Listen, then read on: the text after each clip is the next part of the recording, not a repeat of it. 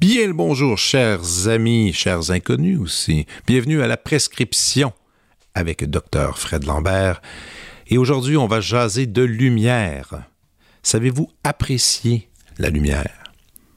Que ce soit un simple lever de soleil ou encore l'ombrage d'un arbre dans une ruelle, ou encore en écoutant un film, hein, parce que dans certains films, la lumière est phénoménale et vole parfois le spectacle. Parfois, on a l'impression même que c'est un personnage en soi. Bien, pour ma part, c'est assez récent que j'apprécie la lumière. Quand j'étais euh, étudiant, j'ai vécu dans un demi-sous-sol dans lequel ma chambre n'avait aucune fenêtre. Et honnêtement, je m'en tirais assez bien. J'étais tellement préoccupé par la musique que tout le reste me semblait bien banal. Et quand j'ai terminé mes études, eh bien, j'ai réappris à regarder autour de moi, d'apprécier des lieux, des formes, des couleurs. Parce que des fois, on a la tête dans une seule bulle et ça nous plonge dans une, étrange obscurité. Mais aujourd'hui, nous allons aborder des, angles nouveaux, éclatants. Il sera question de lumière, de vitamine D artistique sous toutes ses formes possibles. Et ça avec l'artiste Yann Pocro. Je vous invite à consulter sa page Instagram dans laquelle vous allez pouvoir voir ses œuvres ou encore sur son site internet yannpocro.com. Mais avant de procéder à cette rencontre, voici la traditionnelle présentation. Yann Pocro est né à Québec en 1980. Dans ses recherches récentes à travers différents types de médiums, dont la photographie, la sculpture et l'installation, il s'intéresse à la lumière comme sujet vivant et à l'effet de celle-ci sur la trame narrative des images. Il a participé à plusieurs expositions canadiennes, américaines et européennes. Son travail a été commenté dans divers magazines et ses œuvres sont présentées dans les collections du Musée d'art contemporain de Montréal, du Musée des beaux-arts de Montréal, du Musée d'art de Joliette et de la Galerie de Lucam. Il est représenté par la Galerie Blouin Division à Montréal. Voici ma discussion avec Yann Pocro.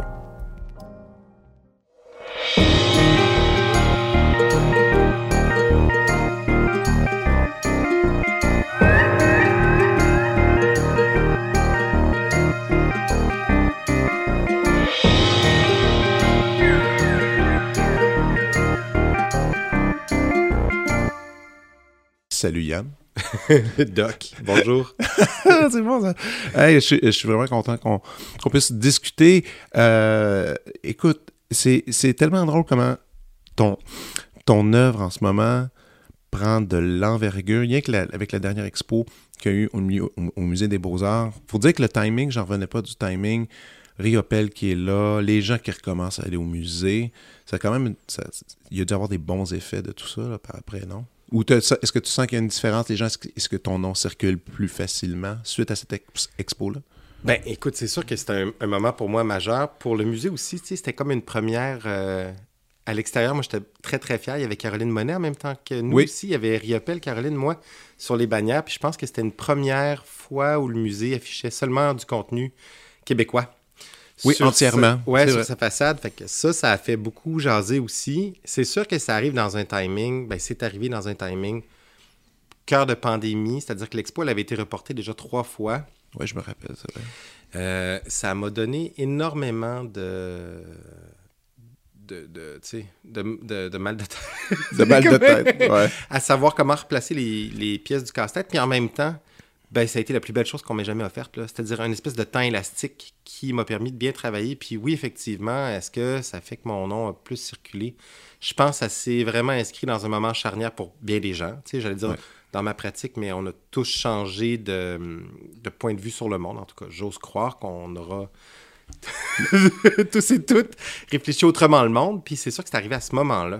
Ça a changé beaucoup de choses. Dans mon rapport au travail, dans ma façon de travailler, mais aussi, ben, c'est sûr que, je veux je touche du bois pour que ça se reproduise une fois dans ma vie, mais je m'attendais pas à avoir une, on dirait que oui, je le savais que j'allais avoir une expo au musée. J'étais extrêmement fier. C'était une des plus belles choses qui, euh, pointait à l'horizon. Puis tout d'un coup, j'ai réalisé que, ben, écoute, les équipes étaient au rendez-vous. Euh, le musée, il a mis vraiment du cœur. J'ai été accompagné de façon incroyable. Ils ont, été extrêmement actifs. Les médias ont bien suivi. Il y avait même des trucs euh, sur Facebook Live où est-ce que vous avez fait des, espèces de conférences pour comme initier les gens à tout ça. C'était vraiment un magnifique retour. Mais pour, avant d'aller dans ça, écoute, moi, quand je pense à toi, tu es vraiment la personne dans, dans le milieu québécois art visuel, peut-être la plus hyper active, je pense. À mais à tous les endroits que je vais, il y, a, toujours un peu de Yann Poco. Ah oui, euh, il a participé à ça, il a, faire une œuvre pour un enquête. T'es es, partout à la fois. Je pense que c'est un peu la bonne attitude pour faire sa place dans le milieu.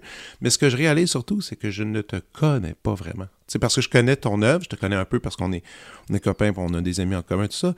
Et euh, je veux savoir d'où ça vient tout ça. Pour, avant, avant de comprendre tout ton, ton travail, qu'on va redéfinir tantôt, bon, j'ai bien compris, tu viens de Québec. non, non, non, non, tu viens de Québec. On aime Québec. Tu viens de Québec, tu as grandi là, puis après, tu es venu à Montréal? Oui. Je suis parti à 18 ans de Québec. 18 ans de Québec.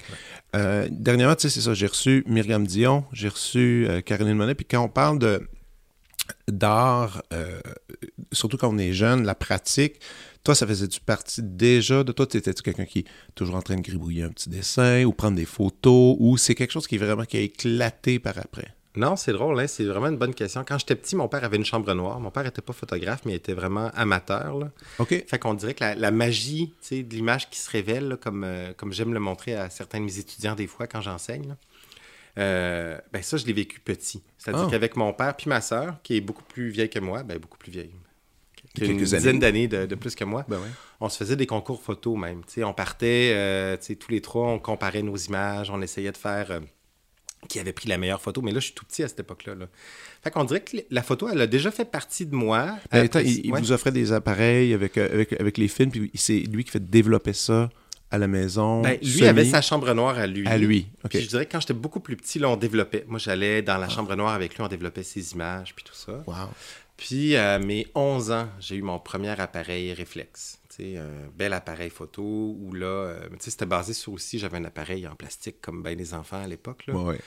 Euh, mais on faisait des concours photos, c'est-à-dire ma soeur avait son appareil un peu fancy, mon père la totale, puis moi j'avais ma petite affaire. Puis tranquillement, ben, je me suis euh, fait une place dans mes concours familiaux.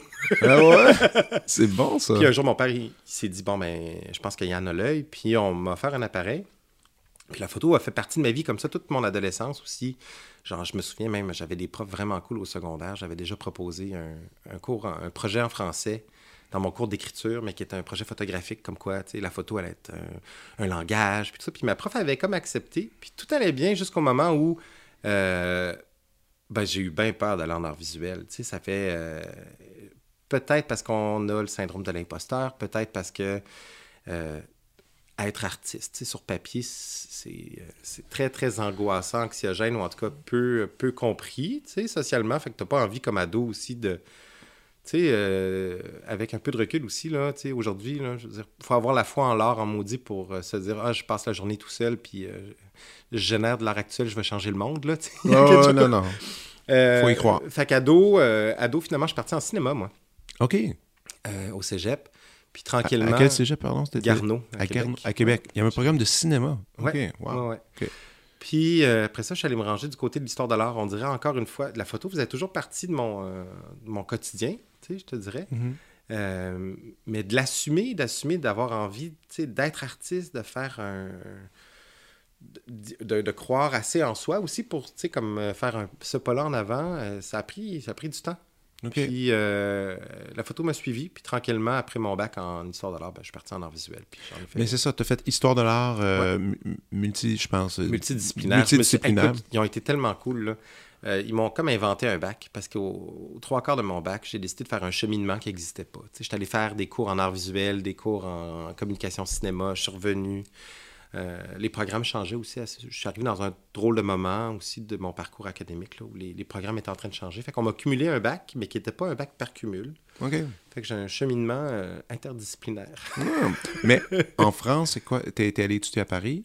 Oui, je suis allé aux Arts Déco. Euh, c'était un, bon, un échange, mais un échange assez long. Ça, je te dirais aussi, marqué beaucoup ma façon de de travailler. C'est-à-dire que maintenant, je réalise que c'est d'être ailleurs qui, euh, chez moi en tout cas, génère les meilleurs projets. Euh, les résidences, les départs, être dans un contexte où je perds mes moyens techniques aussi, euh, mes réseaux. Tu sais, je suis quelqu'un qui a en plus comme un bon réseau de collaborateurs, collaboratrices. Tu sais, je connais plein de gens euh, qui peuvent m'aider sur telle ou telle chose. Puis quand j'arrive dans un contexte où je perds vraiment tous ces moyens-là, euh, je trouve ça extrêmement difficile. Puis en même temps, mais c'est les plus belles choses que, que je vis sur le plan Ah ouais, tu dirais que tes meilleurs, tes meilleurs cues, tes meilleures idées se, se sont, sont passées à l'étranger, ou du moins à l'étranger, je veux dire, quelque part d'autre que ton confort euh, de Exact. maison. Ouais, Ok. ouais. Fait que la, la question de la résidence d'artiste, moi, c'est quelque chose qui vraiment fait partie de mon travail. Puis qui. euh, ben là, je me croise les doigts pour qu'il continue à, Ben continue à apparaître sur mon parcours, là, mais c'est là où je travaille le, le mieux. Wow. Puis l'influ- l'influence justement d'un lieu qu'on connaît pas, les... c'est peut-être il y a, il y a de ça, mais comme tu dis, c'est il y a le terme de ressources tout d'un Ben. coup qui est limité. Qui est- Ben, la ressource limitée puis la ressource illimitée parce que tout d'un coup tout est neuf tu sais Ouais. puis euh, Ouais. je suis quelqu'un je suis un espèce de monstre social aussi fait en résidence ben t'as- tu sais comme t'as pas la peur d'être seul mais je veux dire moi c'est ça ça ça me ça appuie sur un bouton là mécanique où je deviens là tu je consomme euh, tu des discussions des gens des fêtes euh, Ouais, là ouais, puis là ouais. tout d'un coup je rencontre plein de gens je me construis des des réseaux fabuleux euh, tu d'artistes ou de de gens du, du milieu qui euh, euh, deviennent des potes. Là, tu sais, Ouais, puis ouais. on garde. euh, Ah, mais c'est mais c'est c'est donc les comment t'as raison les- les- la limite parfois devient rien, rien rien que par principe d'avoir moins. Moi, j'ai commencé à faire ça avec mes filles. J'ai, ben, excuse-moi, je suis un parallèle parce que, les jeunes aujourd'hui, ils ont, ils ont tellement, ils ont accès, ils nous voient avec nos téléphones prendre justement des photos. On parlait de photos un instant, puis tu sais, tout le concept, ben, je prends des photos, j'en prends plusieurs, j'en ai manqué une, j'en efface une, j'en mets tout ça. Puis moi, j'ai comme décidé d'acheter des appareils, des appareils jetables mhm. sais. Puis chacune de mes filles en ont, puis quand on va prendre, on prend une marche, je leur dis toujours, tu sais, il y a juste 24 photos là-dedans. Mais genre, choisis le bon moment, la bonne chose. Ben, les filles sont toujours en train d'observer puis de trouver la bonne lumière au bon moment, le bon angle. Puis là, ça devient comme un projet vraiment le fun parce que là, je pense que chacune, ils ont comme une dizaine de photos de fait. Puis c'est qu'à la toute fin qu'ils vont voir. Tu sais, c'est un, drôle de concept pour un enfant aujourd'hui, d'avoir à choisir qu'est-ce que tu vas prendre en, en- qu'est-ce que tu vas quel moment tu vas capturer avec ton appareil alors qu'aujourd'hui c'est complètement l'opposé. Ouais, mais c'est ça qui est merveilleux parce que tu freines un peu la surconsommation de l'image, tu sais? C'est-à-dire pas. euh, Puis Ben l'image oui. qu'on consomme, qu'on, je veux dire, qu'on, qu'on accueille, mais l'image qu'on prend aussi. Et le nombre d'images qu'on. euh, gérer des archives numériques, c'est impossible. Ah non, ça donne mal au Euh, cœur même. hein, mais en que ça donne mal au cœur, mais en même temps, tu sais, je pense que c'est la, la, la plus belle des choses, c'est-à-dire que de définir, c'est là où tu définis, en fait, ce que c'est que de construire, ta vision à travers l'image, plutôt que juste de prendre des images, parce que des images, tout le monde peut en prendre, on peut en prendre des milliards dans une vie, je veux Ben dire. oui. euh, Maintenant, là, tu sais, comme tu dis, c'est avec un, un téléphone en poche, une montre, un jouet. Ah, un, tu peux faire veux tout, dire, là. mille. Mais de penser l'image, de- d'atterrir à un endroit et te dire, OK, qu'est-ce qu'est-ce qui, va être traduit par cette image-là, puis de réfléchir, bon, euh, puis pas juste en termes photographiques, hein, Mm. ça peut être super abstrait, mais aussi, comme tu dis, le, le moment, le cadrage, qu'est-ce qu'elle raconte, ces images-là, mais pour ça, je pense que, à moins qu'elle raconte juste un flot euh, continu de mots, puis que que t'en prennes 10 000, tu sais. exact, ouais.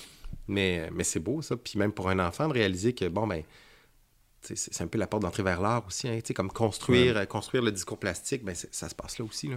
Ouais, non, c'est vrai. Puis, mais pour revenir un peu à ton père, ton père qui, qui avait sa petite chambre noire euh, amateur photo, mais c'est quoi qu'il faisait sinon s'il faisait pas ça dans la vie? C'était, il y avait un autre emploi. Ah oui, mon père, mon père était psychologue. Ok. Fait qu'on n'est pas, pas en tout dans le milieu artistique. là. Ma mère non plus. je- Et ta j'arrive mère, pas- est-ce qu'elle avait un, un- un petit un, un petit art qu'elle aimait bien plus que d'autres ou pas Ma mère, elle écrivait. Elle écrivait. On the side, mais pas, euh, pas, pas de grande euh, prétention artistique. là. Mon père non plus, d'ailleurs. hein. mon père, la photo, ça faisait partie de sa vie, mais c'était bien euh, tu bien dans le sous-sol. Je veux dire, il n'y avait pas de, de- de soirée où il présentait ses, ses photos aux amis, où il n'y avait pas d'expo dans... euh, tu. Non, ça vient plus, je pense, ma soeur et moi. Ma soeur a un background en architecture de paysage. Elle fait complètement autre chose aujourd'hui, mais il y avait quand même ce... Je pense cette, cette, sensibilité-là artistique entre ma soeur et moi. là. Mais puis là, quand tu étudies le cinéma, pourquoi t'es pas continué en cinéma? Je suis curieux un peu de ça. Parce que sûrement que tu avais, un, un goût à l'image, tu avais un goût à, à- à- aux Ouais. histoires des films. Je pense que c'est question de, de oser. J'ai pas osé. C'est drôle, hein? comme je disais tantôt, il y a... puis c'est pas de la fausse humilité, là, mais il a vraiment le syndrome de l'imposteur. euh, beaucoup de gens que tu trouves euh, plus, euh, plus adéquats. Ouais.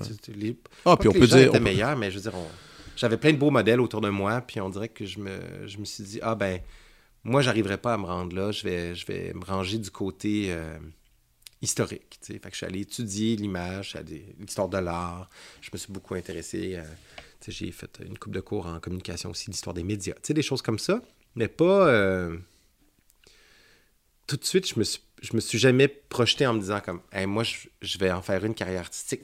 profondément, j'avais envie de ça. Euh, puis je me vois pas faire autre chose. Mais, mais... Je, trouve ça quand même drôle que tu aies fait tes études en cinéma parce que je regardais encore, euh, avant qu'on se voit, ben, je t'ai reconsulté un peu tes œuvres, je regardais, puis on va parler bientôt de lumière parce qu'il faut que tu m'expliques un peu tout, euh, comment c'est venu à toi, tout ça, ces idées-là, ces concepts. Mais je me suis dit, ah, pour, pourquoi il, pourrait peut-être devenir directeur photo pour un film? Ou c'est un désir ou tu as déjà essayé ça? Étant donné que tu maîtrises tellement bien justement cette idée, ce concept-là de lumière ça serait ça pourrait être un, un essai du moins qui se rapproche du cinéma sans faire le scénario sans faire le montage la réalisation je sais pas moi je, t'imaginais le faire honnêtement écoute je, rêverais de ça est-ce que je suis assez bon sur le plan technique? Je sais pas c'est drôle hein j'ai aussi cette peur là tout le temps euh, même, même derrière, euh, tu sais, en studio, je panique. Je suis vraiment pas. Je suis plus lumière naturelle, ou en tout cas, je, la travaille comme, comme elle vient, tu sais. Euh. Je dis pas que j'improvise, il se passe quand même quelque chose de maîtrisé, en tout cas, j'espère. Mais euh, est-ce que je pourrais être DOP? Peut-être. J'aimerais ça essayer un jour. Euh, je serais content d'être accompagné. Il faudrait que je le fasse sur un projet où il y a quelqu'un avec moi, juste pour être Mais sûr. Moi, ben, ma réflexion là-dessus, c'était juste pour la maîtrise, justement, de, la lumière. Parce que parlons-en. Ta signature, souvent qui revient puis qui, est nommée par des critiques, qui est nommée dans des articles, c'est euh, que, que la lumière est ton, j'allais dire, objet, est, est ta ligne conductrice. Non, mais objet, j'aime ça aussi. Oui, c'est un objet aussi. Une, fois, une fois, une fois sur, photo, la lumière devient un objet, mais oui, qui est, un objet, qui est ton objet de fascination, mais qui est ton objet de travail dans lequel tu, tu modèles justement tes œuvres, puis dans lequel tu te questionnes, dans lequel ça devient, la lumière devient le spectacle premier, souvent de, de, de ce que tu proposes. C'est arrivé quand ce moment-là? Parce que moi, j'adore quand les gens ont leur signature, comme Myriam Dion, je lui demandais que le moment qu'elle a décidé que ça allait être les papiers journaux qu'elle allait couper, puis tout ça avec l'exacto, moi, ce moment-là qui, qui change et qui donne justement cette ligne droite dans laquelle justement, oui, c'est une signature, mais tu te rends compte qu'à travers cette signature-là, il y a un univers incroyablement immense qui s'ouvre. Dans ton cas, c'est la lumière, je pense, à moins que je me trompe. Peut-être non, non, je me tu trompe pas. C'est drôle, hein, parce que, tu sais, on me le dit souvent, puis en même temps, on dirait que je ne l'ai pas choisi. Écoute, qui, qui travaille euh, l'image, puis s'intéresse pas à la lumière aussi, je me non, dis des tout fois... Le monde, non, mais même, je me souviens, j'ai un ami suisse qui est comme, un, justement, un artiste que j'ai connu dans différents projets, tu sais, puis qui me disait, ah, c'est chiant, la lumière, tous les photographes, ils s'intéressent à la lumière.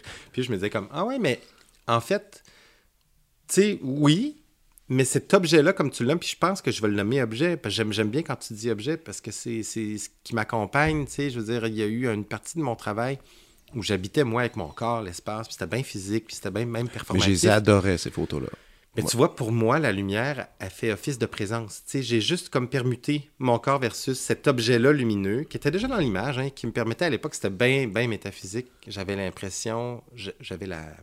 Ouais, l'impression, en tout cas l'envie que cette lumière-là puisse montrer, elle puisse pointer ce qui se passait comme relation entre le corps et l'espace, qu'elle révèle l'histoire inhérente au lieu. Je choisissais des lieux bien spécifiques euh, pour leur grande histoire ou leur histoire bien locale aussi, mhm. chez des gens, dans des villages, des trucs comme ça.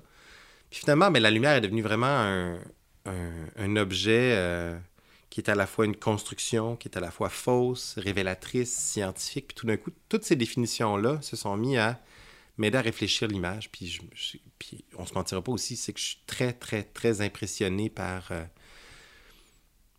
ben, comment elle fonctionne. C'est-à-dire qu'au début, bon, comme je te dis, c'était un pointeur. Finalement, il y a un certain moment où j'ai réalisé que ben, ce travail-là, il fonctionnait juste dans mon expérience personnelle. C'est comme en image, ça marchait bien, mais j'arrivais pas à partager ce moment-là très intime que je vivais moi avec la lumière. Puis je me suis dit, ah, bon, mais elle n'est que construction. Puis là, je me suis intéressé aux machines de projection. Euh, aux ampoules, à voir, bon, mais comment est-ce qu'elle fonctionne comme, comme agent de construction, cette lumière-là?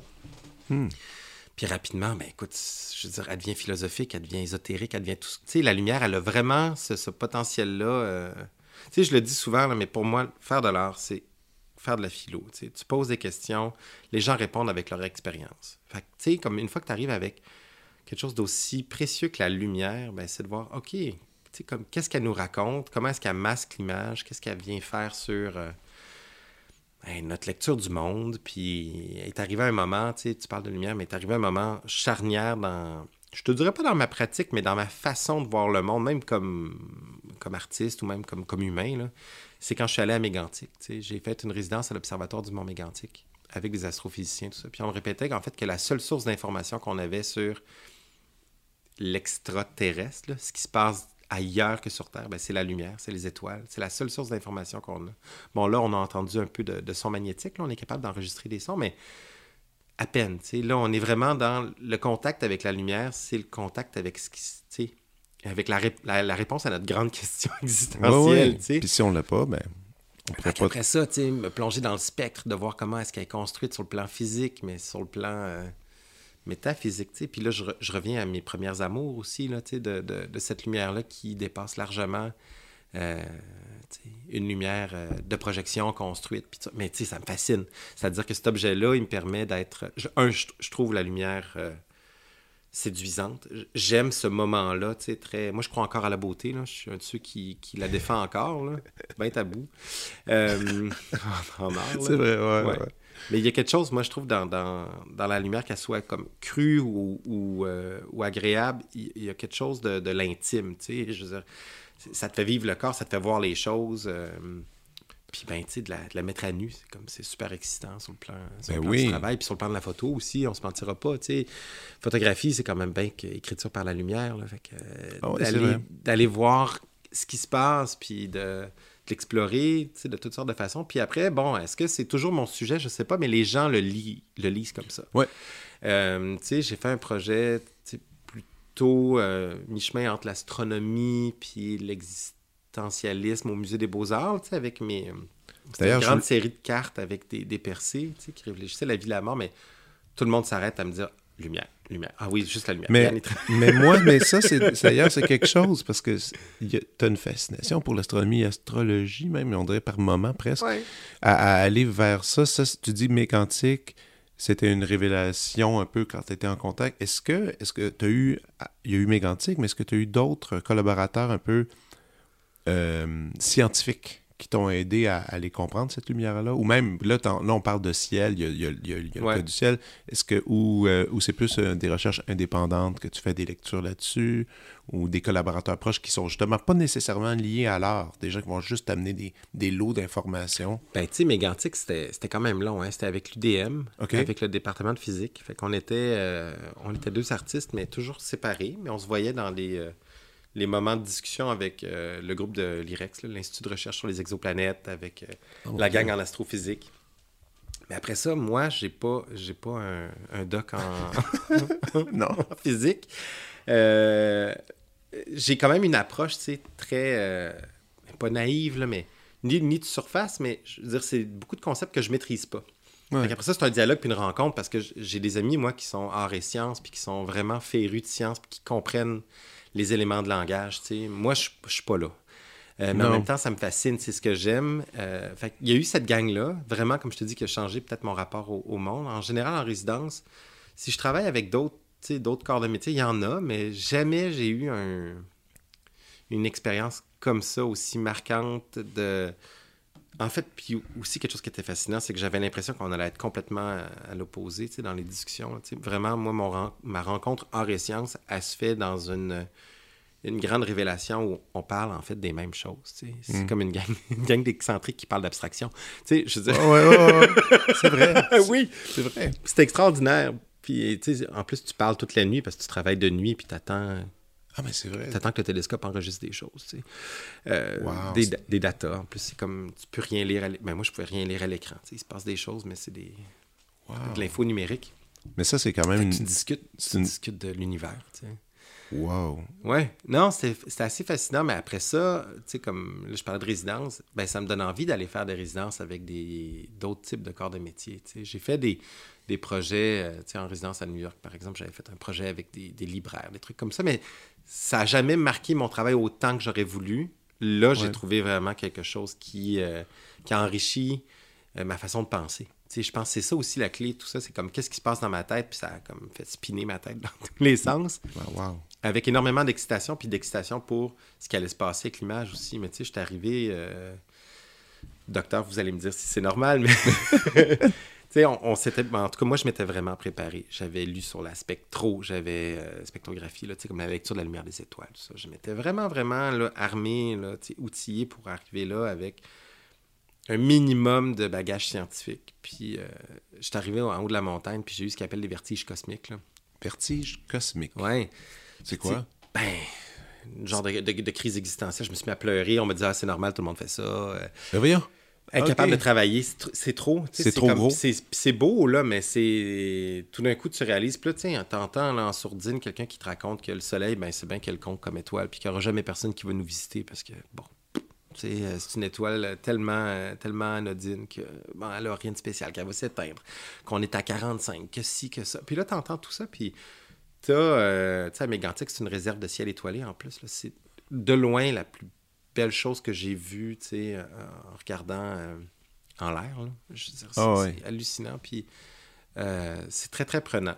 Puis ça donne un, un coup. Après ça, je veux dire, j'ai survécu, là. Ouais, ça. Mais- mais... après, on s'habitue, mais ça, c'est la première fois que j'entends, j'entends cette, même cette expression. Ah, c'est- mais, mais, euh, tu sais, moi, je l'avais jamais entendu non plus. Je trouve ça magnifique. Puis tu vois, il y a, je viens de faire un projet à Rimouski cet automne. Puis la, la commissaire de l'expo, F de Garglamanque, elle a, elle a pris le- l'angle de mon travail sous le, le concept du sentiment océanique, tu sais, qui est assez proche aussi. Ça. Mais comme c'est beau, c'est comme. Il n'y a rien de plus romantique que le- d'avoir peur du trop grand. Là, tu sais, ça, Ah, C'est fascinant. Là, euh, ouais, non. c'est beau. Fait que, non, ça, c'est des concepts, tu vois, qui viennent de l'extérieur. Tu sais, tantôt, tu le disais, bon, tu sais, on en- les gens en parlent comme de mon intérêt pour la lumière, mais c'est assez riche aussi dans la discussion, même dans, dans le milieu, d'avoir, bon, mais c'est ça, tout d'un coup, une ou un commissaire qui te lance, euh, tu sais, comment lui ou elle voit le travail, tu sais, comme la- envie de le partager, euh, le perçoit, puis te, te l'offre, tu le partage. Fait que c'est sûr que moi, maintenant, je veux dire, euh, et juste le mot vertige cosmique ou sentiment océanique, je veux dire, j'ai, des frissons. Sentiment océanique. Ouais, c'est beau, hein? C'est tellement beau. Puis ça, c'est, un peu la même. C'est un genre, un autre type de vertige ou un espèce- non, même, même genre d'affaire. C'est comme un grand sentiment, tu sais, comme le, vraiment le sentiment romantique. L'homme face au. Ben, l'homme. L'humain face au, euh, au plus grand. là, le, Ouais. Le sentiment de, de, de peur. ou D'être de- un grain de sel, là. D'être, Ouais. euh, ouais, ouais. Wow. OK. Puis d'avoir envie de le travailler, puis de le réfléchir, puis de. Tu sais. Ouais, puis de, de l'assumer aussi, là. Ouais, D'assumer- de, l'incarner, puis de l'assumer, puis de. pff. Ouais, ce qui est pas évident, là. Ben après ça, est-ce que j'ai la prétention de dire que mon travail est une réponse à ça? Pas du tout, mais c'est mon point de vue. Ah oui. tu sais, euh, tu sais, mon point de vue euh, d'être humain aussi. Puis plus ça va, plus le travail s'intéresse sais, à mon rapport au monde. Tu sais, là, je me suis intéressé à, tu sais, au tellurique, là, tu sais, à la minéralogie, tout ça, comme ce qui se passe entre le- l'extrêmement loin puis le cœur de la Terre, puis moi là-dedans. Mais ça, c'est est, venu puis après Mégantic, Bien justement. sûr. C'est ça, c'était un peu en réponse, on peut dire. ici. Je fais où je m'en vais, mais tu vois, là, je suis en train de préparer un, un projet avec la ville de Longueuil où, où on, on m'invite à travailler avec les artefacts de leur collection archéologique.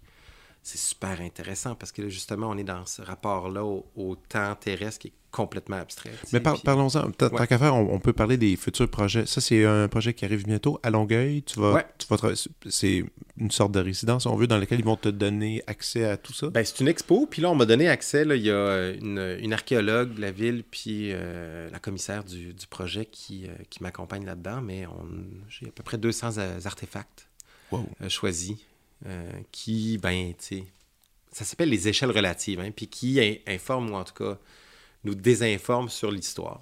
Comme... Sur l'histoire de Longueuil, particulièrement, Ouais, ou de Montréal. Ben oui, c'est ça. Non, On même l'histoire en général. Je veux dire, euh, moi, je me suis beaucoup intéressé au matériel d'écriture. Ils ont retrouvé comme. Ils ont fait des fouilles près d'une ancienne école, puis il y a des, des anciens crayons, des, des tablettes en ardoise. Euh, je me suis intéressé à cette idée-là de. OK, si on fouille l'histoire, comment est-ce qu'on on peut proposer de la réécrire? Puis là, j'ai vraiment pas non plus la prétention de réécrire l'histoire, mais de poser la question, tu sais, est-ce qu'elle est relative, cette histoire-là? Puis comme elle n'est pas partagée par tout le monde non plus, je veux dire, on n'a pas les mêmes histoires, Non. même collectives. tu sais, Puis on, je veux dire, on déconnera pas. Là. Je veux dire, il y a, euh, il y a plein de courts-circuits, il y a plein de d'hypothèses qui sont pas des faits non plus. Il y a toutes sortes de. Puis c'est en prenant ces artefacts-là que tu vas essayer de modeler quelque chose Ouais. que tu penses qu'il peut pas, qui a été. Puis ça, c'est pour une expo solo euh, ayant comme thème. Est-ce qu'il y, a un- est-ce qu'il y a un nom exact pour tout ce Ouais, projet-là? Les échelles relatives. Les échelles relatives Ouais. qui se dé- que tu travailles prochainement là-dessus. C'est ça, ouvre dans, ça ouvre dans pas très longtemps. Euh, ça ouvre le 26 mai. Le 26 mai, à quel endroit?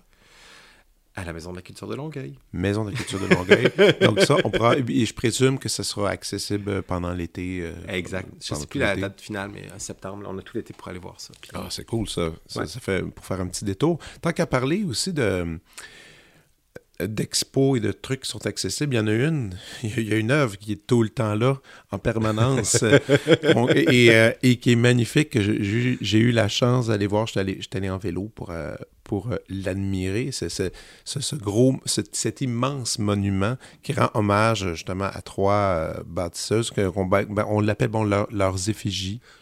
Au pluriel. Donc, c'est question de Jeanne. Attendez. Il y a Marguerite Bourgeois, qui est présente. Il y a Jeanne Mans. Puis Marguerite Duville. Duville. Bon, excellent. Et peux-tu me resituer encore? Parce que moi, je suis allé en vélo, je l'ai trouvé sur ma carte, mais si on veut y aller à pied, aller admirer cette immense structure, c'est à quel endroit exactement? Comment on peut avoir accès à ça? Ben, déjà, c'est un accès gratuit, puis c'est un des... Je crois que ça va devenir un des plus beaux parcs de Montréal. Hein? Oui, à mon avis, pas parce qu'on est là. Mais le travail, là, en Mais le, travail qu'ils ont fait, c'est de repenser un accès au fleuve pour euh, les citoyens et citoyennes. Exact. Fait qu'on est à la jetée Alexandra, qui est en fait la, le terminus des croisières, qui est la dernière jetée avant le silo numéro 5. Ouais. Ou avant le Bota Bota pour ceux qui préfèrent les spoils. Non, mais c'est ça. la culture. Mais, finalement, je pense qu'on peut. C'est assez facile d'accès en sortant du métro. Tu peux descendre. Euh, une fois que tu arrives à, Place d'Armes. Place d'Armes, après, on descend, on, on marche, c'est facile, facile d'accès. Puis, euh, au bout de la jetée, il y a cette, euh, ce parc qui descend jusqu'au niveau de l'eau, puis sur lequel j'ai été invité à, ben, à, me visser pour les 60 prochaines années, sinon pour... Euh, ah oui. et plus, là, mais on espère, écoute, elle est permanente, mais... Mais c'est immense aussi, c'est combien de mètres? Je me suis un peu... Écoute... c'est gigantesque. ben, c'est-à-dire que, tu sais, comme sur maquette, c'est une chose, euh, puis mais le jour où on l'a comme couché au sol, puis qu'on l'a levé à la grue, on l'a vraiment soulevé euh, de son point le plus haut, euh, au sol, je me suis mis à pleurer, puis c'est pas quelque chose qui, euh, qui m'arrive souvent de pleurer devant mon propre travail, mais on dirait que j'ai réalisé comme l'ampleur du geste. Là. Ben oui. je me sens un peu emballé dans les dimensions.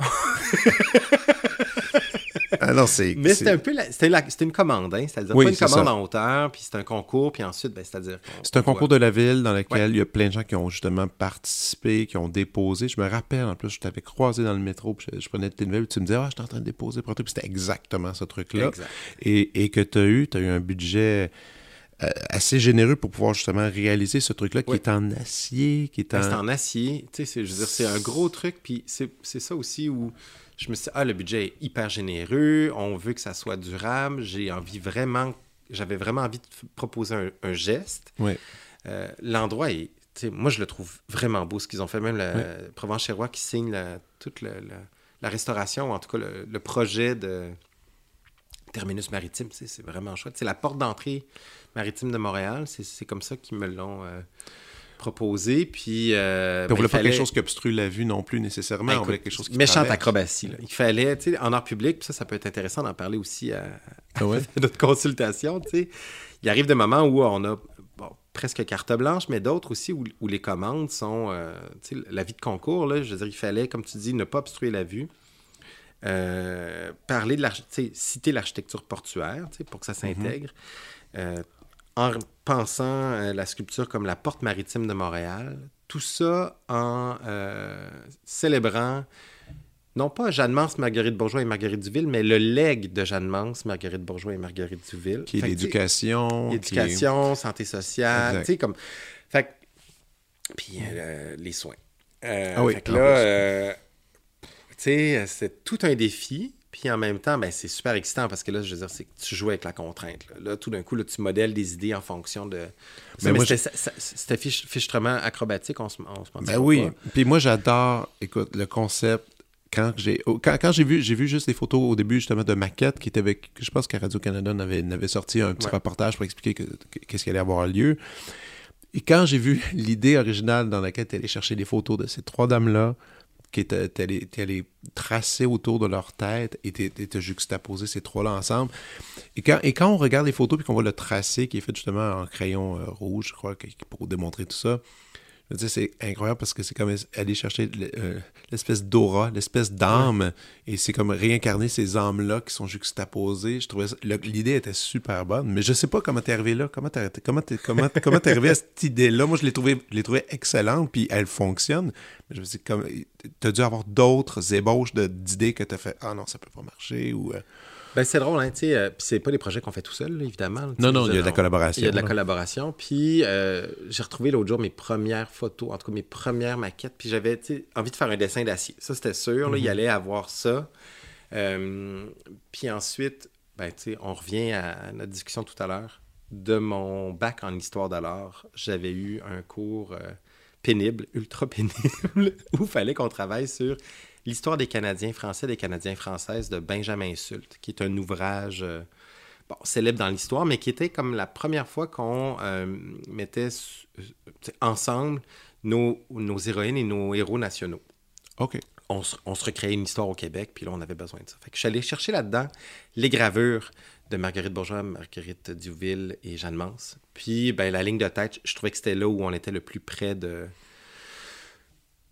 la question du lait, que j'avais pas envie de faire un immense crayon dans l'espace ou de faire, euh, tu sais, euh, je sais pas, d'y aller avec des objets trop lisibles. Puis j'avais euh, profondément envie que ça reste près de mon travail. Je veux dire, l'art public, c'est pas, pas juste un compromis. Je veux il faut que ça. J'avais envie que ça nourrisse ma pratique d'atelier. J'avais envie. À cette époque-là, en plus, à l'atelier, je faisais beaucoup de dessins, ce que je montre jamais, mais je dessine un peu. Je crayonne. C'est jamais très intéressant, mais l'envie de faire euh, vrai dire, j'ai jamais, vu, j'ai, jamais vu un de tes dessins. Non, c'est normal. jamais montré. Mais l'envie de dessiner dans l'espace, ça, ça. Euh, j'avais pris un. Je m'étais adjoint d'un, euh, spécialiste en patrimoine aussi, Eric Miette, qui m'a aidé. on discutait, entre autres, bon, l'apparition du cuivre. de voir, OK, on n'est pas dans les. Je voulais pas construire dans les capines non plus, mais ça reste des lignes de tête qui se croisent, puis il y a je les, je les chapeaute quand même de, cuivre euh, oxydé. Euh, fait que cette envie-là du dessin de la figure humaine, mais qui est comme contour. Qui, a un contour, mais qui est à la fois abstraite. Ça, ça me plaisait beaucoup, beaucoup, beaucoup. Puis de rester comme au niveau de la tête aussi. Qu'on soit dans quelque chose de plus collectif, qu'on soit dans l'invitation à, ben, au leg, justement. Fait que c'est oui, là, tu sais. Wow, OK. Puis pour ceux qui l'ont qui l'ont pas vu, ben c'est assez haut. Tu me demandais, Fred, les, la hauteur, c'est presque, tu sais, grosso modo, je pense que c'est 20 mètres par 17 ou un truc comme ça, tu sais. 20 mètres par 17. Le plus impressionnant, il est sous terre, on le voit pas, mais c'est le pieutage. sais. On oublie, hein, mais ces, ces projets-là d'art public, je veux dire, on, est, on devient des, des artistes euh, entrepreneurs, là, je veux dire. Ouais. Euh, le pieu, les pieux font 21 mètres sous le sol. Ils vont toucher au roc sous le Saint-Laurent. Mais voyons donc. Ouais. Wow. Extrêmement anxiogène, tout ça. stressant. en espérant que ça tienne. ça va tenir. On a comme des ingénieurs, l'équipe de l'atelier du bronze d'Inverness qui a réalisé le projet aussi, comme évidemment, qui s'assure que tout, tout fonctionne. Ben oui. On travaille avec des ingénieurs comme, comme quand on construit un building un gratte-ciel. Je veux dire, c'est oh très impressionnant. Wow. Même moi, ça me. Je complètement dépassé. C'est un, projet qui était plus. Euh, Plusieurs années aussi, quand même, pour, pour élaborer. Oui, ajoute à ça la pandémie aussi. Oui, parce que c'était supposé être en 2019, si exact. ou je sais pas trop, ou 20, puis finalement, c'était 2021, euh, puis on n'a pas inauguré encore. Tu vois? Officiellement? Oui. Wow, OK, donc on, peut aller le voir. Ben, cet été, du moins, les gens peuvent prendre une petite marche dans le Vieux-Port et aller admirer ça, malgré que l'inauguration n'est pas... Euh, ah non, mais le parc est ouvert à tout le monde. Hein. Ça s'appelle le parc des commencements. Ouais. C'est vraiment au bout de la jetée, euh, Alexandra, qui a été renommé le Grand Quai. Ceux qui passent puis qui vont voir le Grand Quai. Il y a aussi un jardin à un étage supérieur. Il y a un grand escalier quand on arrive au Grand Quai sur de la commune. Il y a un, jardin sur le toit du premier édifice. C'est très, très beau comme endroit. J'ai été vraiment chanceux de, ah oui. Euh, Mais là, tu disais, ah, ça va être là encore quelques années. Comment ça fonctionne, ce truc-là? Est-ce qu'il y a une promesse que, que l'œuvre va rester et un jour, ils vont peut-être l'enlever? C'est une œuvre permanente. Fait que nous, on doit la penser pour qu'elle soit permanente, qu'elle soit là pour une soixantaine d'années au minimum. Bon, après, j'ai un, un, contrat avec la ville puis le port de Montréal, mais mm-hmm. euh, à moins d'un grand grand désir de changement, normalement, elle est là pour rester. Eh ben, espérons, parce que j'ai toutes sortes d'histoires. Un jour, je parlais avec euh, la femme de Marcel Barbeau, puis quand elle travaillait pour toute l'espèce d'événement, l'espèce de au musée de Québec, quand ils ont, quand ils ont fait un, ils ont exposé plein de trucs de, sur sa vie, ils, sont- ils ont essayé de retracer des œuvres euh, publiques, des petites sculptures qu'ils avaient mis ici et là, puis il y en avait une à Jolie. en tout cas, c'est- rien contre ma ville que j'aime tant, mais euh, mais il y avait une sculpture qui était en face du musée euh, du musée d'art, près de l'eau. Et même quand j'étais jeune, je me souviens, quand j'étais petit, je la voyais tout le temps, cette œuvre-là. Et un jour, la ville, il y a eu un changement de garde. Je sais pas trop. Ils ont fait, bon, on va enlever ce truc-là. Ils l'ont comme euh, jeté. Ils l'ont jamais. euh, Ils l'ont même pas donné au musée. non, puis ce qui s'est passé, je pense qu'elle a essayé de retrouver tout ça. C'était compliqué, puis finalement, je pense qu'ils l'ont ref... ils l'ont. Il y avait encore les plans, je pense. Je sais, peut-être je me trompe. Euh, ils l'ont refait pour l'occasion, pour la- le mettre au musée. euh, Mais tu sais, des histoires de il doit en avoir plein. cauchemardesques comme ça, il y en a plein. là. Juste penser à Québec, ce qui s'est passé. Là. Avec, Avec euh, Renault, là, puis ah oui, Labaume ah oui. Ah l'a mon Dieu, c'est la vrai. pépine, là. Ah oui. dire, leur public a pas. euh, Puis, A- a je quand dire, la papier, cote. je- ben, pas la cote. Je peux comprendre. hein, tu sais, on... Nous, on a l'impression qu'on offre aux gens, tu sais, un- un- une œuvre pour euh, emmieuter leur quotidien, mais il faut pas oublier aussi que, ben, tu sais, c'est invasif, là. Je veux dire, on impose, tu sais, quelque chose de permanent dans le quotidien des gens. Euh, on a aussi, bon, l'envie de faire des choses qui sont pas euh, toujours unanimes. On a envie que ça soit Ça provoque un peu. un projet euh, unique qui, euh, qui fasse réfléchir. euh, tu sais, bon, moi, je touche à l'abstraction. C'est pas tout le monde qui aime l'abstraction. C'est correct, tu sais. Mhm. Mais il faut, faut être conscient que leur public, c'est pas qu'il n'y a pas la... Ce qui dérange, c'est normal. Je veux dire, il, il apparaît dans la vie des gens, euh, sur leur parcours pour aller au travail, pour aller à la garderie, dans le parc en face de chez eux, euh, sur l'école de leurs enfants ou euh, à l'endroit où ils travaillent. Tu sais, je peux comprendre quand même que ça soit des gestes euh, forts pour certaines personnes. Bon, après, est-ce qu'il n'y a pas la cote? Je pense qu'on a la chance d'avoir quand même, tu sais, la politique d'intégration de l'art à l'architecture du gouvernement du Québec ici, là. Je veux dire, ça, ça fait quand même que l'art vit, tu sais, dans tous nos édifices gouvernementaux. Oui. Puis, ben, ici à Montréal, le bureau d'art public fait un job de, de fou, là. Tu sais, je veux dire, on est chanceux. Je trouve qu'on a vraiment un beau parc d'art public au Québec. Euh, après, bon, ben, tu sais, euh, ça, c'est un autre débat, mais qu'est-ce qui fait aussi qu'on qu'on l'aime pas tant que ça? Est-ce que c'est parce qu'on, chaque deux ans, a une réforme, on parle d'enlever les cours d'art euh, au primaire? Est-ce Ouais. que c'est parce que euh, nos musées sont vides? Est-ce que c'est parce qu'on tu sais, on célèbre pas euh, la culture suffisamment socialement ici? Il y a toutes ces... Oui, toutes ces questions-là qui peuvent être. euh, qui peuvent être des réponses. ouais, exactement. Ce qui n'est pas, ce qui est pas évident.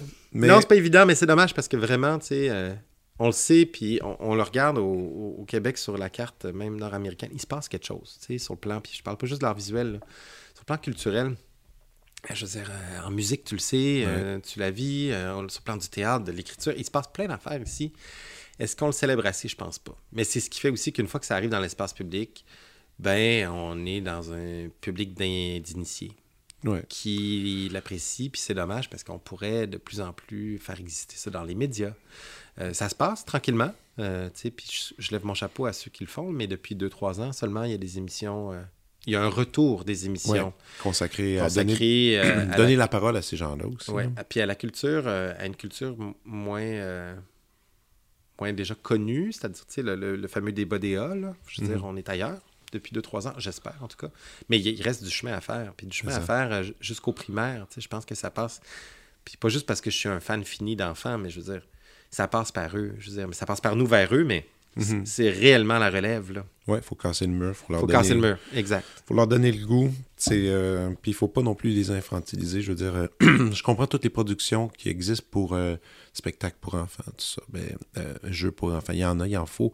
Mais j'ai toujours eu le concept que chez moi, mes enfants écoutent ma musique, la musique, on va dire de la musique d'adulte, si on peut dire ainsi. Puis je les amène voir des expos au musée. Ils, ils viennent Oui. voir toutes les expos, même si c'est pas un, un truc euh, pour enfants euh, qui est illuminé euh, avec des, des petits bonhommes. C'est, non, c'est, plus, plus t'es, plus t'es trempes là-dedans, plus il y a un, bout de chemin Ben qui oui. se fait. Puis des questionner, tu vas au musée, puis tu te dis, euh, Hey, c'est quoi le. Moi, je dis toujours, vous promenez, vous me dites votre œuvre préférée et celle que vous avez aimée le moins, et vous devez m'expliquer pourquoi. Mais tu sais, ils sont, sont chanceux, tes filles.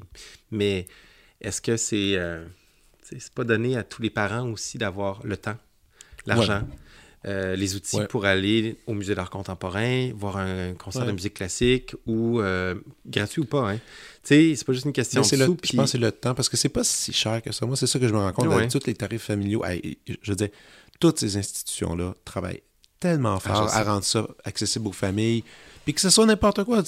euh, Par exemple, nous, on, est, on habite sur le plateau, bord de la, la petite bibliothèque du quartier, euh, bibli- bibliothèque du plateau, il, il y a l'espèce de petite salle euh, d'exposition Mhm. qui, est, qui fantastique, qui est à côté de ce concert. Toutes les expos, on va les voir, on prend le temps de regarder, puis on va les voir à multiples reprises parce qu'on va souvent à la bibliothèque, puis tu y vas, puis c'est gratuit, puis c'est c'est fantastique, puis souvent, en plus, les artistes viennent parler avec les gens, tout ça, ça fait des espèces de rencontres. En tout cas, bref, c'est c'est quand même facile avec un petit budget de s'offrir des, des belles activités de qualité, à, du moins à Montréal. Je sais qu'à Québec aussi, c'est le cas, c'est c'est- c'est Ouais. réalisable. Et même en région, moi, j'ai- un grand amour pour mon, mon cher musée de Joliette qui fait des choses extraordinaires depuis tellement d'années. J'étais adolescent, puis il se passait déjà des Ah non, c'est un choses. il est important, ce musée-là. Mais, euh, OK, donc revenons à... on s'égare. Oui, oui, on s'égare, mais en même temps, on, on s'égare puis on s'égare pas parce que c'est quand même le moteur de ce qu'on fait. Oui. C'est-à-dire qu'on a envie de rejoindre les gens. Euh, tu sais, l'art public, tu sais, on s'égare, mais en même temps, je veux dire, c'est un désir de partage. Hein. Oui. Euh, puis le fait, le fait que moi, je sois à chaque fois fâché que socialement, on n'en parle pas assez, ben, ça me fait aussi travailler. tu sais. Fait qu'on s'égare, mais on est, on est tout près. Là. Là, tu, as le truc à Longueuil qui s'en vient cet Ouais. été. Euh, y a-tu d'autres projets qu'on peut te suivre présentement? Oui, ben, je suis en train de travailler aussi sur un beau projet pour. euh, on parlait de région, là, pour un centre d'artistes qui est à Gatineau, qui s'appelle Axno 7, OK? euh, où je suis invité à intervenir dans toutes les salles. Fait que ça, c'est vraiment chouette. Ça, c'est un, juste du. Mais je du connais neuf. pas, moi, cet endroit-là du tout. C'est... Euh, à la Filature, qui est un complexe artistique où il y a euh, un ou deux autres organismes, qui est à Gatineau, sur la rue Henson. OK. Je peux pas exactement le situer euh, Non, non, sans mais- connaître la carte par cœur, mais c'est vraiment un beau centre d'artistes, assez important en plus au Québec. OK. Euh, fait que j'ai trois belles grandes salles euh, qui sont un peu mes, mes pages là, à, remplir. Puis je suis en train de développer un livre. Tu sais, justement, tu me demandais tantôt euh, avec quel genre de, de, de, de, de- genre il y a la tresse de mégantique, c'est-à-dire que le, directeur du planétarium, Olivier, est invité à écrire dans le livre justement sur mes rapports en ré-sciences, sur les rapports en général aussi en ré-sciences, qu'est-ce- où sont ces zones-là de contact, puis qu'est-ce que ça peut amener à un champ comme à l'autre. Bref, ça va être super le fun. Ça, c'est un livre vraiment sur mon rapport au monde, là, du cœur de la Terre jusqu'au. euh, Ce livre-là, c'est en collaboration aussi. euh, Non, ça, c'est un truc qui est complètement à part, ce livre-là. C'est un truc à part. euh, Bon, il y a des éditeurs, tout ça, mais ça s'en vient au courant de l'année. Puis l'autre expo à Gatineau que tu travailles, que tu as Ouais. trois salles, ça va être un, un baptême d'œuvres complètement nouvelles pour l'occasion? Ou tu vas aller un peu piger dans des vieux trucs, tu vas faire un mélange? C'est juste du neuf. C'est hey, là, c'est comme scoop radio. Euh, ça s'appelle Fantasme coloré. C'est vraiment sur cette en- envie-là de la, de, matière-lumière, on en parlait tantôt, mais son côté même sensuel, charnel. Je travaille beaucoup avec l'image trouvée pour ce, ce- ce projet-là, entre autres avec des films érotiques des années 60. OK. Euh, on est ailleurs là, dans- que dans mon travail, mais sur euh, ces questions-là de la lumière, qu'est-ce qu'elle apporte à l'image sur les, des- je, je travaille avec beaucoup d'images vernaculaires aussi, le, le fantasme du paysage, du voyage. Euh, fait je suis vraiment là-dedans, là, mais tout ça avec euh, une, installa- une nouvelle installation lumineuse, des images.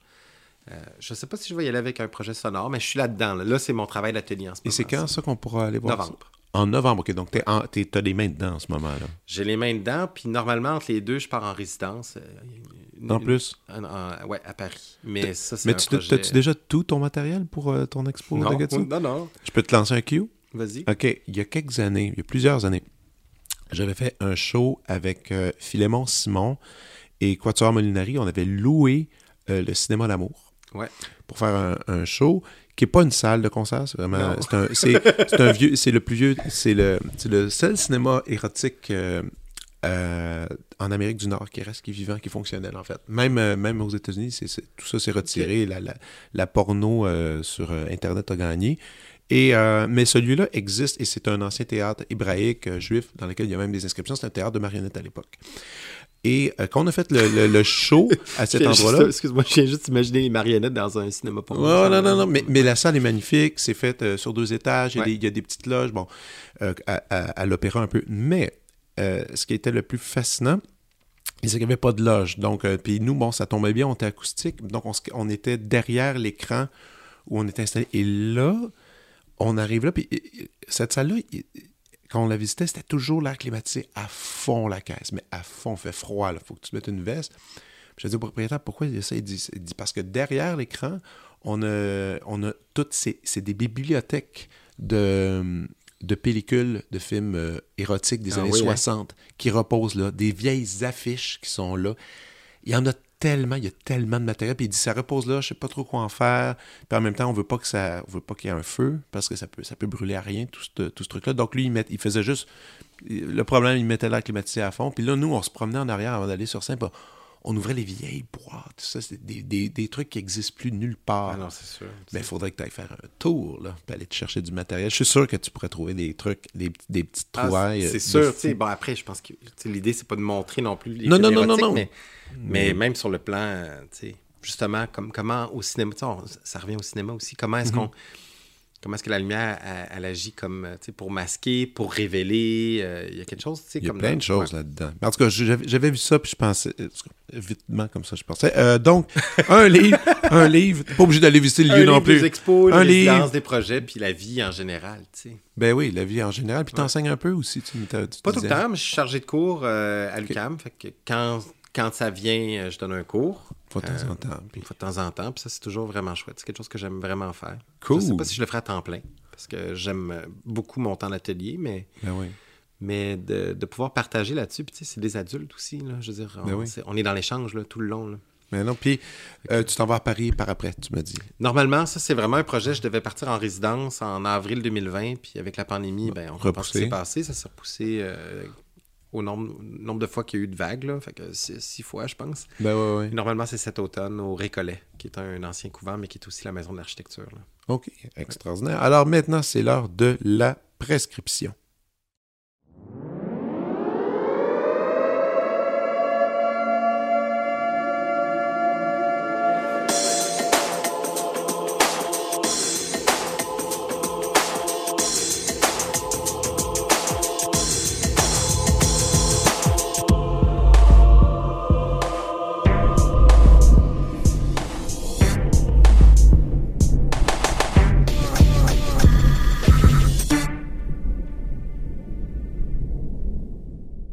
Yann, propose-moi des choses. Moi, je prescris, hein. Tu prescris, c'est toi qui euh, commences. Bain de lumière. Mm-hmm. Bain de lumière, mais pas juste parce que c'est le printemps, mais euh, savoir la, lire, profiter de ces moments-là. Moi, c'est une chose que, j'ai appris. Je pense, tu vois, je reviens à mon. Sans, trop parler de moi, je reviens à mon père, là. Ouais. Visiter des lieux, euh, observer l'espace. C'est une belle prescription. On oublie de le faire souvent. On marche, on déambule on consomme rapidement, prendre le temps, prendre le temps de lire euh, les espaces clos même qui nous entourent. Je dirais ça, c'est une, ça, bonne prescription. T'as-tu un, artiste en ce moment que tu aimes beaucoup, que tu aimes suivre euh, juste à distance ou même, ou même près d'ici euh, au Québec? Es-tu quelqu'un que tu aimes particulièrement? j'en aime, j'en aime du monde. Mettons, mais, mais un artiste que tu voudrais que tout le monde découvre. Hmm. Hey. Quelqu'un qui change ma vie, là au quotidien. Là? Ouais, ou, juste que tu es fasciné par son travail récent. Parce qu'il y en a que tu regardes et que tu dis, ouais, faudrait, faudrait, faudrait bien que tout le monde connaisse. Moi, j'ai vraiment comme un artiste moi, qui, m'a, qui a changé ma vie, c'est Dan Vo, qui est un artiste danois et vietnamien qui est un peu partout. Dan Vo? Ouais, Dan Vo. Je dirais que ça, c'est. Euh, là, on en parle un peu moins. Ça a été c'est devenu une genre de superstar, mais ça, c'est quelqu'un qui, moi, me, vraiment me bouleverse dans le travail qui est capable de...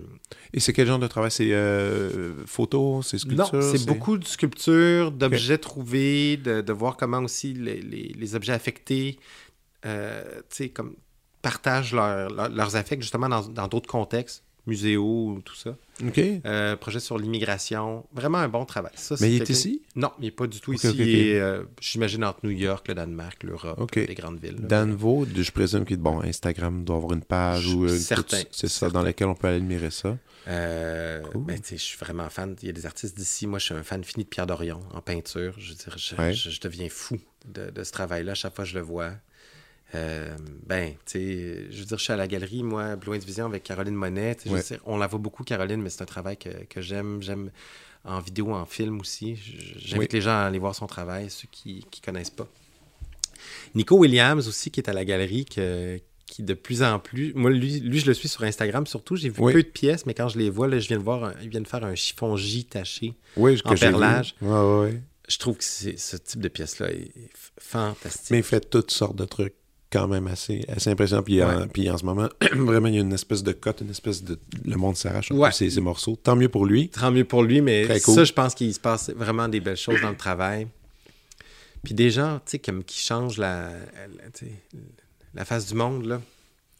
Hey, Il y, en a plein. Faut, faut, c'est, ça, c'est une prescription difficile, mais tu sais, comme prescription, aller au musée, aller découvrir du monde. Ben oui, ben oui, ben oui. Euh, tu sais, Instagram, c'est une chose, puis c'est en train de prendre tellement de place dans le milieu des arts, puis en même temps, je peux comprendre, mais le- c'est un outil, mais euh, il n'y a rien de tel que de, de voyager. Puis je parle pas de voyager à l'autre bout du monde, hein, de voyager au centre-ville, d'aller Ouais, voir une expo, d'aller en région, voir les centres d'artistes qui s'y trouvent, d'aller avec la- le, le contact avec la matière. On, on travaille fort sur faire parler la matière, qu'elle soit 2D ou 3D, hein, Oui, comme artiste. Mais d'ailleurs, euh, Instagram, c'est drôle. T'en fais une utilisation, mais pas... T'es beaucoup moins actif que tous tes collègues là, dans le milieu. Là. Je trouve que tu, t'es- tu vas chercher les, les moments importants, mais si... tu sais, Je je trouve que c'est cool que tu, tu sais pas aussi les trucs. Tu as un site officiel dans lequel on peut aller regarder Ouais. tous les trucs en général. puis je sais que c'est school. Je- je- C'est aussi, on se mentira pas, c'est aussi parce que j'ai passé le cap des 40 ans. Fait que je, Oh ouais, je suis pas mais- encore, euh, tu sais, Instagram, j'essaye, puis après ça, ben, tu sais, moi, de faire 12 hashtags à telle heure pour envoyer, je me dis, ah non.